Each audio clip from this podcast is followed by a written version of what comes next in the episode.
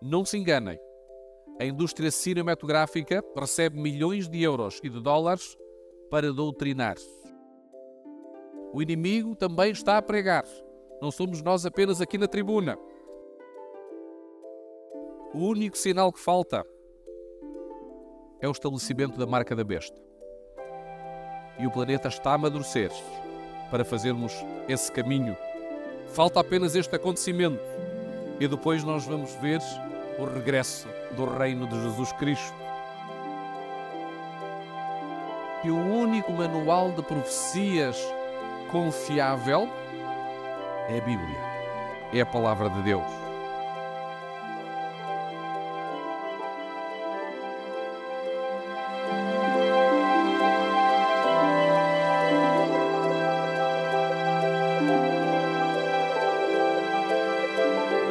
Olá, este é o podcast Encontro, o podcast semanal que lhe trará alimento espiritual para a sua semana. A mensagem de hoje tem como título Bem-vindos ao Futuro e é apresentada pelo pastor Dário Santos.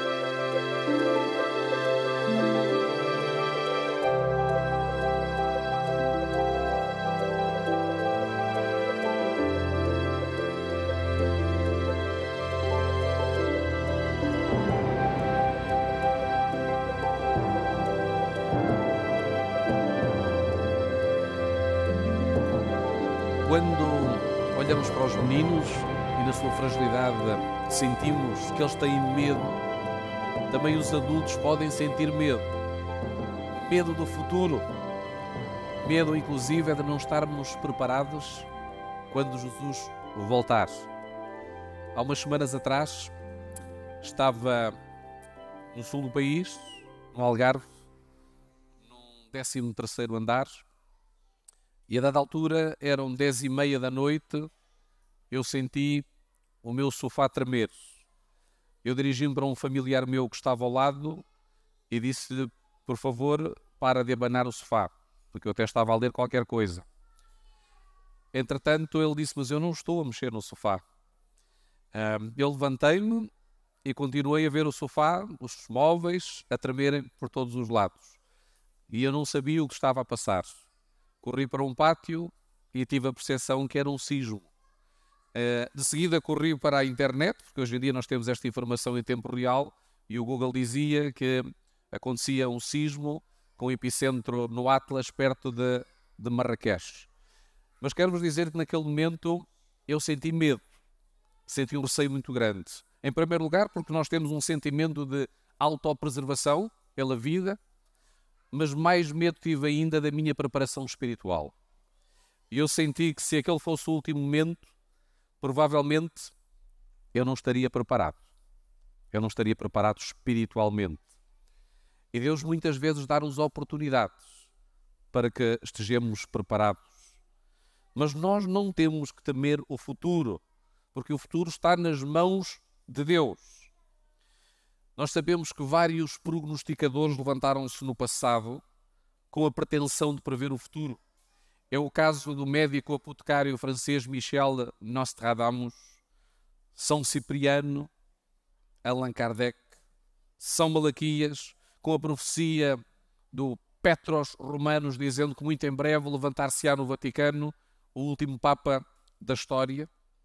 Mas esta encarregou-se de mostrar que o único manual de profecias confiável é a Bíblia, é a palavra de Deus. Por isso, no capítulo 2 de Daniel, nós vamos encontrar um sonho na qual foi revelado o destino profético da humanidade. E por isso eu gostaria de vos convidar, queridos irmãos, a abrir as vossas Bíblias no livro de Daniel, no capítulo 2, versículos 1 a 2. Daniel, capítulo 2, versículos 1 e 2. E o texto diz: E no segundo ano do reinado de Nabucodonosor, teve Nabucodonosor uns sonhos, e o seu espírito se perturbou, e passou-se-lhe o seu sono. E o rei mandou chamar os magos, os astrólogos, os encantadores e os caldeus para que declarassem ao rei os seus sonhos e eles vieram e se apresentaram diante do rei. O versículo 1 afirma que o rei ficou perturbado com o sonho que teve. E o autor vai utilizar uma expressão idiomática curiosa, curiosa para descrever o estado de espírito do rei Nabucodonosor. Este estado de ansiedade. A expressão em hebraico é titpayem, que significa bater os pés. Bater os pés. Sabem os meus queridos irmãos que a Bíblia está repleta de expressões idiomáticas que, se fossem traduzidas ao pé da letra, nós não conseguiríamos encontrar o seu significado. Como, por exemplo, amarrar os rins. Muitas vezes nós lemos. Cingir os lombos. Amarrar os rins e cingir os lombos significa levantar e partir. Estamos com pressa. Mas há expressões idiomáticas que nós temos no nosso idioma, como, por exemplo, dar um tiro nos pés. O que é que significa dar um tiro nos pés? Significa ser inconsequente, fazer disparates. Mas, por exemplo, nós temos uma outra expressão que é estou mortinho de fome. E se calhar alguns irmãos aqui esta manhã que estão mortinhos de fome, porque não tomaram um pequeno almoço. Nós sabemos que estar mortinho de fome significa estar cansado, estar esgotado ou com fome. Mas se esta expressão fosse lida daqui a 100 anos numa outra comunidade, numa outro, num outro contexto cultural, as pessoas iriam perguntar como é que é possível um morto sentir fome? Há expressões idiomáticas que fazem sentido no nosso contexto, mas não em outros contextos. Por isso, bater os pés significa literalmente ficar ansioso, nervoso. O rei Nabucodonosor, diz o texto, estava agitado. E deixa antever, porque a fórmula sonho está no plural, que ele teve várias vezes o mesmo sonho. Não foi apenas uma única vez. Ele teve várias vezes o mesmo sonho. Ele deitava, sonhava e acordava angustiado, às vezes com suores. Voltava a deitar-se, adormecia, acordava de manhã e não conseguia lembrar-se do seu sonho. Ele pode ter tido esta experiência durante vários dias, se calhar até semanas, mas ele não sabia. E o rei pediu aos magos que interpretassem os sonhos. Quem é que são os magos? Toda esta classe trabalhava no trono de Nabucodonosor. E o rei chamou-os. Quando nós estamos desesperados, cometemos atos desesperados. E o rei vai chamar uh, magos, feiticeiros, astrólogos. Qual era o papel destes magos encantadores? Ora bem, os magos e os feiticeiros protegiam o povo dos demónios. Depois nós tínhamos os encantadores que eram treinados para apaziguar a ira dos deuses. E finalmente tínhamos os astrólogos que interpretavam presságios e previam o futuro. E os caldeus eram os, coordenadores de toda esta classe. A faculdade de Babilónia tinha especialidades. Eles tinham que passar lá três anos para aprender, sobretudo, três idiomas, que era o sumério, o caldeu e o arameu. Estes eram os três idiomas. Especializavam-se em astronomia e direito. E o Daniel está neste ambiente. Permitam abrir um parênteses. Daniel foi exposto a esta ideologia. Como é que ele conseguiu resistir? Como é que ele conseguiu manter a sua identidade? O primeiro passo para perdermos a nossa identidade espiritual é deixarmos de orar. É sabermos ou deixarmos de saber quem nós somos em Cristo Jesus. Daniel sabia onde é que não poderia ceder, apesar de ouvir os ensinamentos fascinantes dos seus professores catedráticos. Será como filhos de Deus esta manhã também nós sabemos onde é que não podemos ceder? Temos esta questão bem clara? Apesar de todo o progresso e tecnologia, nós vivemos uma crise de valores sem precedentes. As pessoas estão ansiosas, as pessoas estão angustiadas, as pessoas observam os rumores de guerra, as guerras. Isto faz parte do sonho de Nabucodonosor. Faz parte do sonho de Daniel 2. Nunca houve um tempo em que a psicologia e a psiquiatria estivessem tão desenvolvidas. No entanto, nós assistimos cada vez mais a problemas familiares, divórcios, pessoas a suicidarem-se, pessoas com depressões profundas, distúrbios mentais. É difícil de entender. Nunca houve uma época em que a nossa medicina estivesse também tão avançada. Pela lógica, o avanço da medicina deveria significar a redução de doenças, mas estas multiplicam-se e são cada vez mais resistentes aos tratamentos. Nunca houve um tempo em que a formação, a educação, a informação fossem acessíveis a muita gente. Mas, por exemplo, nós vamos até ao país que é a expressão máxima da cultura ocidental e nós vemos cerca de mil assassinatos que são perpetuados nas escolas anualmente e normalmente até por pessoas até da classe média e agora até média alta. Expoente máximo da educação. Porque é que existe tanta criminalidade nas escolas? Ora, se a educação fosse tudo, não deveria existir eh, violência, consumo de drogas estupefacientes, problemas familiares. A sociedade está angustiada como Nabucodonosor. Não percebe o que está a passar. O mundo tem psicologia, tem medicina, tem educação, tem livros de autoajuda que são best-sellers, mas sente-se cada vez mais impotente. A sociedade é Nabucodonosor que não está a conseguir interpretar o seu sonho. E por isso Nabucodonosor chamou especialistas, vários especialistas, e eles vieram. Como é que eles normalmente resolviam o problema?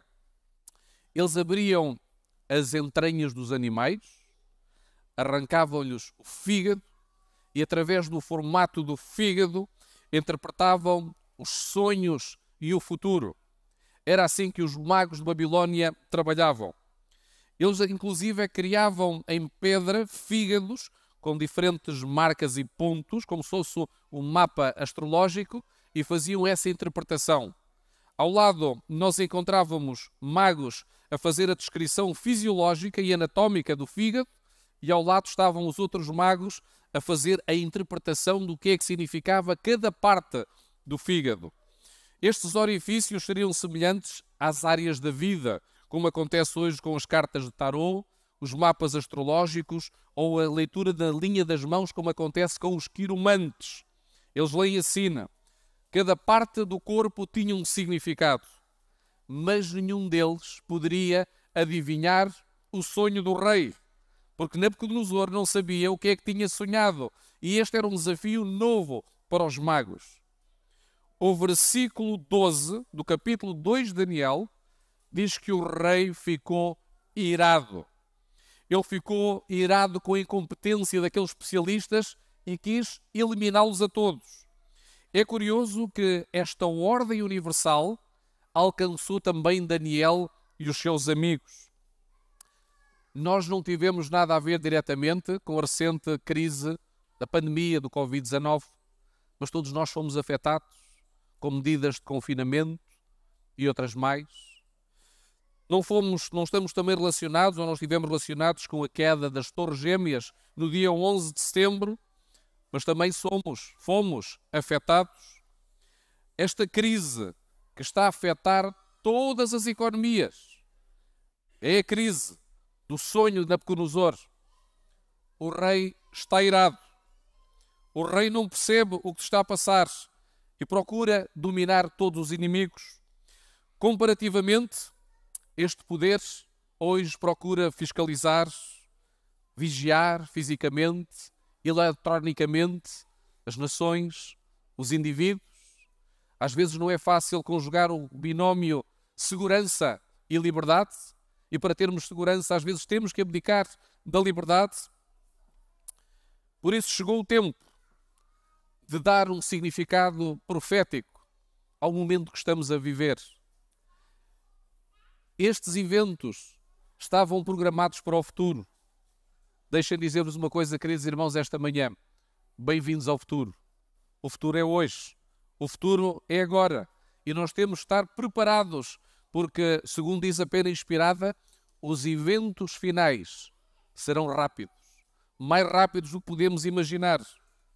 E nestes eventos que serão muito breves, Deus pretende que nos levantemos da nossa zona de conforto e comecemos a nossa preparação espiritual para o iminente regresso de Jesus. Mas enquanto esperamos, Deus está progressivamente a ser excluído da sociedade. Mas como Ele é um cavalheiro, Ele não se impõe. Cada vez mais é proibida a utilização de símbolos religiosos nas escolas. Os professores já não podem orar com os alunos, correndo o risco de serem processados. Pela graça de Deus, nós temos um pequeno reduto aqui no, nossa, no nosso colégio, na nossa escola, e os professores ainda podem vivenciar a integração da fé. Mas, segundo os princípios e os pressupostos do Estado laico, já não é possível. E com isto eu não estou a dizer que não é bom termos um Estado laico. Eu até acho que é extremamente positivo, porque são os Estados laicos que salvaguardam os pressupostos da liberdade religiosa. E quando há Estados teocráticos, dificilmente é difícil vivenciar os princípios da liberdade religiosa. Não se pode mais distribuir literatura religiosa porta a porta, porque alguém pode se sentir constrangido e vai nos processar. Houve um psicólogo que foi aclamado na imprensa porque afirmou que não se deveria castigar os filhos. Tinha um modelo mais passivo de educação. Quando a Bíblia afirma que os pais que amam castigam, não, não violentam, é diferente. Castigam e repreendem os seus filhos. O que é interessante, o sentido negativo, é que um tempinho depois, o filho deste psicólogo, com 16 anos, suicidou-se. O modelo passivo não obteve os seus resultados. A nossa indústria cinematográfica de violência, ocultismo, pornografia, bate recordes sucessivos de visualizações e até de bilheteira. Hoje nós falamos nos cross media e efetivamente a televisão já é vista num sistema on demand. Uh, as pessoas já não veem tanto televisão e através dos computadores, dos tablets, têm acesso a estes conteúdos. Enquanto há igrejas, e falo no panorama ocidental do nosso hemisfério, graças a Deus que não é o nosso, que estão a tornar-se centros de dia. As pessoas não estão comprometidas. Não se enganem. A indústria cinematográfica recebe milhões de euros e de dólares para doutrinar. Para doutrinar. O inimigo também está a pregar. Não somos nós apenas aqui na tribuna. Por isso, Deus revelou um sonho a Daniel porque este era o único ser em Babilónia que dependia de Deus, que orava, ele e os seus amigos. E por isso, este momento de supressão de liberdades vai levar Daniel a orar como nunca antes. E Deus revelou-lhe o sonho do rei. E por isso ele vai começar a interpretação. No versículo 29, Daniel vai dizer, Daniel 2,29, se tiverem as vossas Bíblias abertas, o grande rei tem adormecido, muito preocupado com aquilo que vai acontecer no futuro. Mas Deus deu-lhe a, a oportunidade de saber o que é que se iria passar com as grandes potências. E o versículo 32 a 33 apresenta-nos a descrição da estátua que nós sabemos muito bem. Abro agora um parênteses novamente. Há pouco tempo tivemos o acampamento Influências e ali tivemos a oportunidade de tratar o tema Daniel. É sempre bom revisitar estes temas antigos que têm um toque de modernidade porque eles atualizam-se com o decorrer da história. E por isso os nossos jovens, os nossos bravadores, estão ocorrentes e conhecem os metais, os metais da estátua.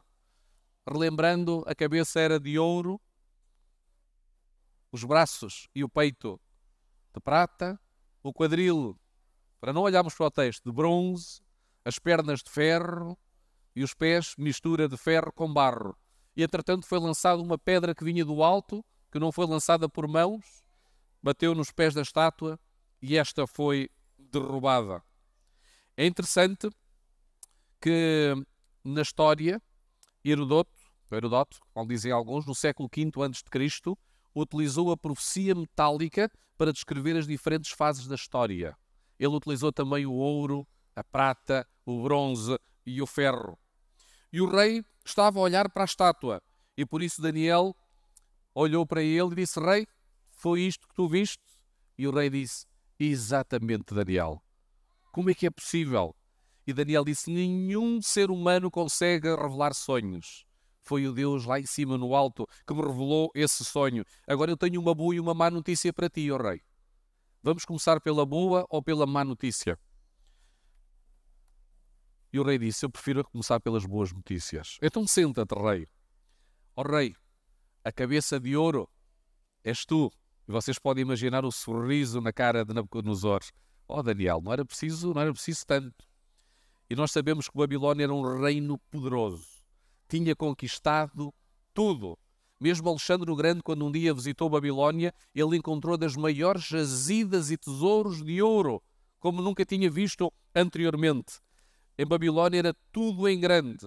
Havia os famosos jardins suspensos, eles eram cinco terraços de árvores exóticas e o acesso era feito através de uma escada de mármore de 100 metros de altura. Imaginem um jardim no chão bonito, ele construiu um jardim em altura e a água chegava até lá em cima. Era incrível.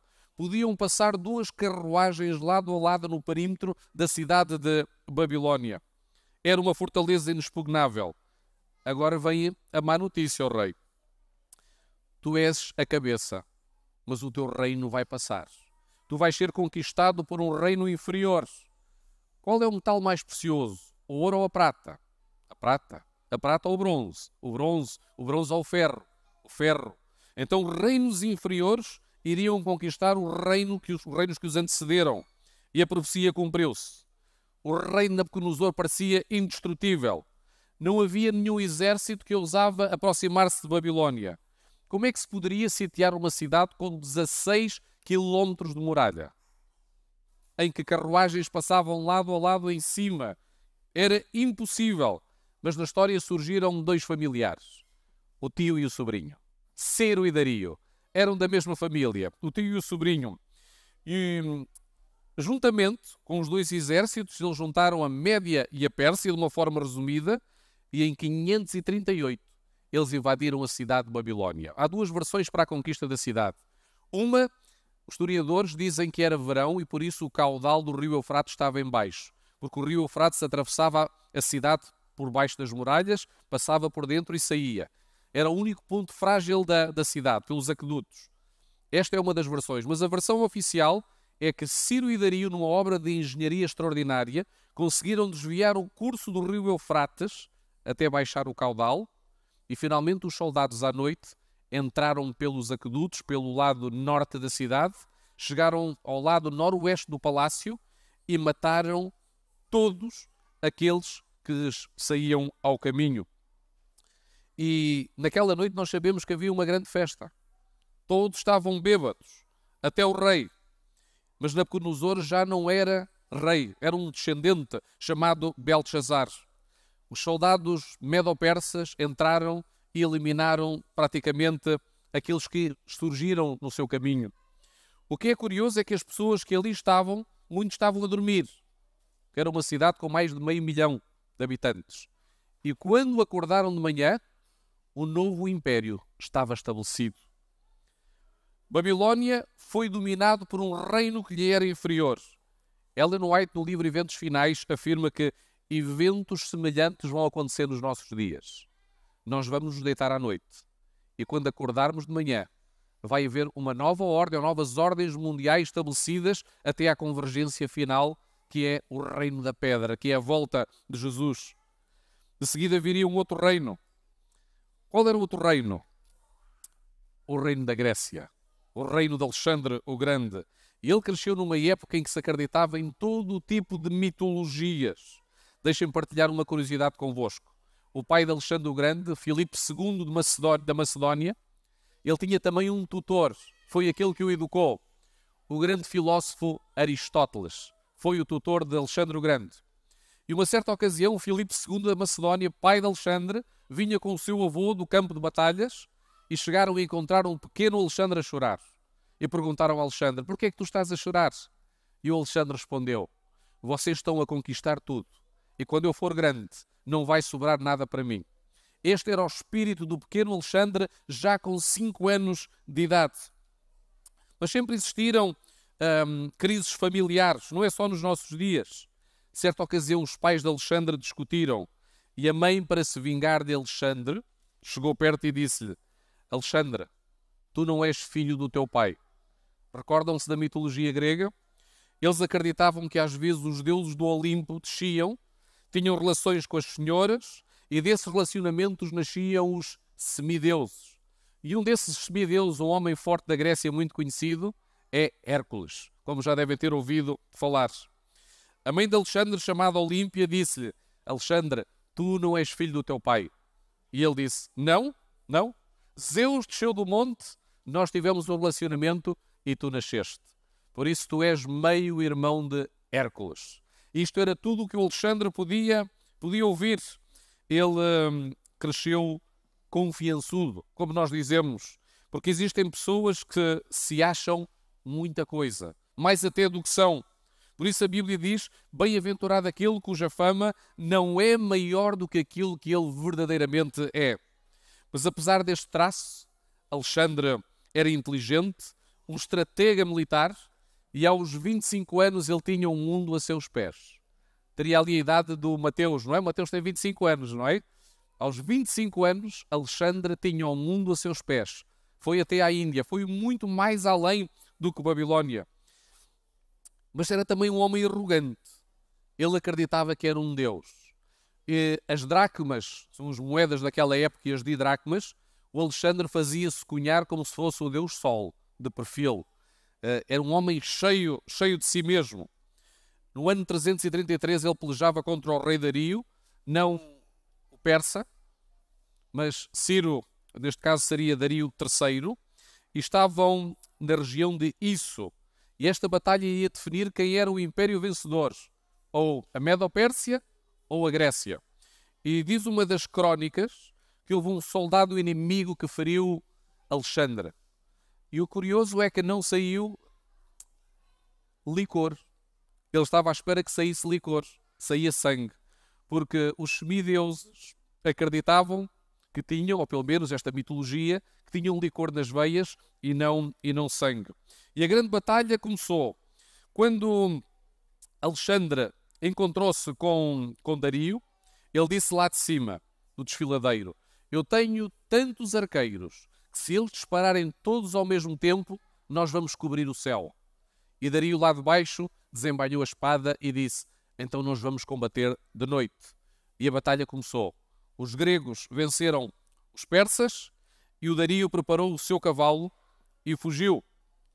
Um, e quando estava a fugir, houve um secretário, um secretário de, de Alexandre, um sátrapa, chamado Besso, que viu Dario, agarrou-o e matou. Prendeu-o ao cavalo e trouxe-o até à presença de Alexandre. E disse: Grande general, aqui está o seu inimigo. Qual é o meu prémio? E o Alexandre disse: É assim que se trata em batalha com dignidade o nosso adversário? Então eu vou-te dar o prémio que tu mereces. Os soldados de Alexandre pegaram o embeço e ataram-no em duas árvores, os braços numa árvore e os pés em outra árvore, e fizeram uma espécie de uma fisga com os ramos. Ao seu sinal, dispararam ramos em sentido inverso e o corpo de Besso foi rasgado a meio. Este era Alexandre o Grande, mas este também se destruiu. Como? Aos 33 anos de idade, no ano 323. Ele resolveu tomar um copo de vinho por cada região do mundo conquistado. Ele fez uma homenagem em honra ao deus. Por isso é que hoje as pessoas, quando vão às festas, aos festivais, e tomam vinho, vinho fazem chamados os bacanais, às vezes com orgias. Ali estão com sensibilidade ou sem sensibilidade ao que é espiritual. O que é um facto, diz a história, Alexandre teve uma febre intestinal e autodestruiu-se. Morreu. Mas a seguir viria um outro reino. E que reino era esse? Roma.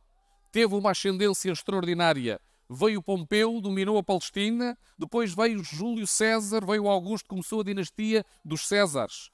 E é interessante que a palavra César em latim significa corte. E por isso nós vamos perceber porque é que veio esta, esta situação de corte. Primeiro, Júlio César, quando nasceu da sua mãe uh, Aureliana, ele nasceu através de um corte. A segunda, nós encontramos Nero, um imperador doente, que mandou abrir o ventre da sua mãe para ver de onde é que tinha nascido, apenas por divertimento. O que é um facto é que esta palavra passou por vários significados etimológicos E nós hoje dizemos que as senhoras, quando estão grávidas, fazem cesarianas, que significa corte. É daqui que vem a origem. E este era o maníaco império romano que matou Jesus Cristo e milhões de cristãos, cheio de conspirações e traições. Reparem que cada império vai sendo mais moralmente decadente. Encontramos Alexandre, apesar de ser um grande estratega militar, era um narcisista, psicologicamente falando. Roma era liderado por Césares com graves demências. Eu hoje ainda me pergunto como é que este império foi aquilo que durou mais tempo, sendo reinado e governado por gente altamente desequilibrada. Mas a profecia vai se tornar fascinante na parte final. O versículo 41, 42 e 43, falando sobre os pés de barro misturados com o ferro. E Daniel continua a explicar: falem dez reinos. E como é que surgiram estes dez reinos? Os bárbaros que estavam no norte da Europa e que estavam no norte da África começaram a enfraquecer as legiões romanas. Todos nós conhecemos as histórias da Asterix e da Obelix, que satirizam esta obra realizada pelos bárbaros. Eles enfraqueceram Roma e finalmente, em 476, Roma termina e o império fica dividido em dez reinos. Uh, esses reinos formariam aquilo que nós já dizemos hoje como a Europa. A Europa, e através da sua empreitada colonial, que deu origem ao mapa mundo moderno. Estamos a chegar ao final da interpretação do sonho. Um, há um elemento que está aqui nos pés da estátua que muitas vezes nos escapa, que é o barro. O barro não é um metal como os outros materiais. Então, que, o que é que significa este material? Isaías, no capítulo 64, no versículo 8, diz o seguinte: Isaías 64, 8, se quiserem ler. Mas agora, ó Senhor, tu és nosso Pai, nós o barro e tu o nosso oleiro, e todos nós a obra das tuas mãos. Este poder que está misturado com os outros é um poder religioso. É um poder religioso. O barro tem significado poder religioso. Falávamos há pouquinho do Estado laico e o Estado teocrático. Naquela altura, o poder do rei misturava-se com o poder da igreja. E sempre que isto aconteceu, havia opressão, perseguição. E a Idade Média, mais de 50 milhões de cristãos foram perseguidos pelo Tribunal do Santo Ofício. E Daniel termina a interpretação do sonho em Daniel 2,44 e diz: Mas nos dias destes reis, o Deus do céu levantará um reino que não será jamais destruído, e este reino não passará a outro povo. Esmiuçará e consumirá todos estes reinos, mas ele mesmo subsister, subsistirá para sempre. Queridos irmãos, a profecia anuncia que já na nossa era tentariam unificar estes dez reinos por força diplomática, pela força militar, pela força religiosa. Sabem que 4.568 tratados, realizados até ao dia 19 de maio de 1939, não conseguiram evitar a Segunda Guerra Mundial. Por uma parte, o reino seria forte, por outro lado, o reino seria frágil. De um lado, nós temos o G20, do outro lado, nós temos os BRICS, os países mais fracos. O versículo 43 afirma que tentariam unir-se uns aos outros, também através do casamento. A Rainha Vitória chegou a ser a avó de toda a Europa. Todas as monarquias estavam ligadas a ela pela consanguinidade. Mas também pela questão militar. Carlos Magno tentou unir a Europa, mas não conseguiu. Napoleão Bonaparte, Adolf Hitler, Vladimir Putin. Outros elementos poderão tentar, de alguma forma, contrariar o sonho de Daniel 2. Hoje nós vivemos um entusiasmo pelo federalismo, federalismo europeu, mundial e até das religiões mas não é possível. Isto é um sinal do fim dos tempos. A única ordem mundial que vai ser implementada é da pedra. A pedra que chegou e encheu toda a terra. Meus queridos que vivemos no futuro, este é um sinal do fim dos tempos. a única ordem mundial e verdadeira que é apresentada no sonho, esta é a ordem final. Onde é que nós vivemos hoje? Onde é que nós vivemos hoje? Nos pés da imagem. Nós somos uma geração privilegiada. Nós estamos lá no final já nos dedinhos, nas unhas. Nós estamos lá nas unhas da imagem. Já ocorreu praticamente tudo. O único sinal que falta é o estabelecimento da marca da besta. E o planeta está a amadurecer para fazermos esse caminho. Falta apenas este acontecimento e depois nós vamos ver o regresso do reino de Jesus Cristo. Este mapa profético foi revelado há 2600 anos e tem-se mostrado com uma incrível precisão. Se Jesus prometeu voltar, ele vai voltar, independentemente de eu estar preparado. Por isso eu dizia-vos no início, quando tive a experiência de passar por um leve tsunami, o mais importante hoje e nesta hora é saber se eu estou preparado para esse momento. Não brinquemos com a nossa salvação. O tempo do fim não é no futuro, é agora. Bem-vindos ao futuro. Chegou o tempo da salvação. Não nos atrasemos mais na nossa preparação. Que o Senhor vos abençoe. Amém.